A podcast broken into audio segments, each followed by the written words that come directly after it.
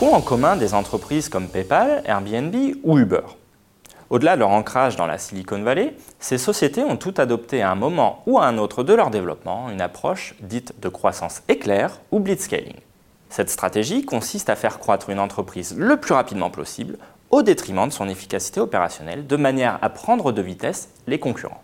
Le terme blitzscaling a pour origine la stratégie militaire Blitzkrieg, qui signifie guerre éclair, mise en application par la Wehrmacht à partir de 1939. Plutôt que de consolider des positions en vue d'y installer une infrastructure logistique solide et résiliente, il s'agit de s'enfoncer rapidement et profondément en territoire ennemi afin de prévenir toute contre-attaque. C'est Reid Hoffman, cofondateur de LinkedIn et entrepreneur en série, qui a vu une analogie entre cette doctrine militaire et le monde des startups.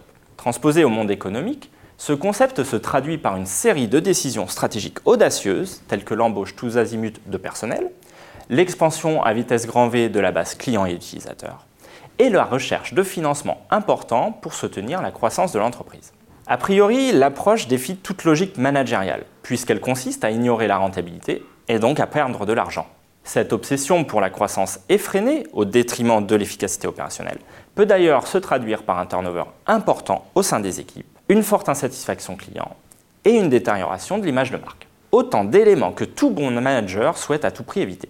Dès lors, qu'est-ce qui explique l'engouement pour cette stratégie agressive et prédatrice? Tout d'abord, l'accès facile aux capitaux et le coût limité de l'endettement ne sont pas étrangers à ces développements. On citera ensuite la prépondérance d'une culture de la revente d'entreprise qui tente à favoriser la course à la valorisation.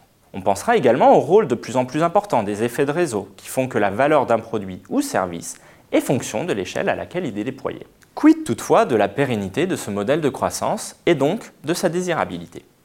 On citera parmi les critiques les plus importantes les risques financiers portés par l'écosystème bancaire, la création de situations monopolistiques indésirables ou encore une inadéquation avec les enjeux écologiques et sociaux contemporains.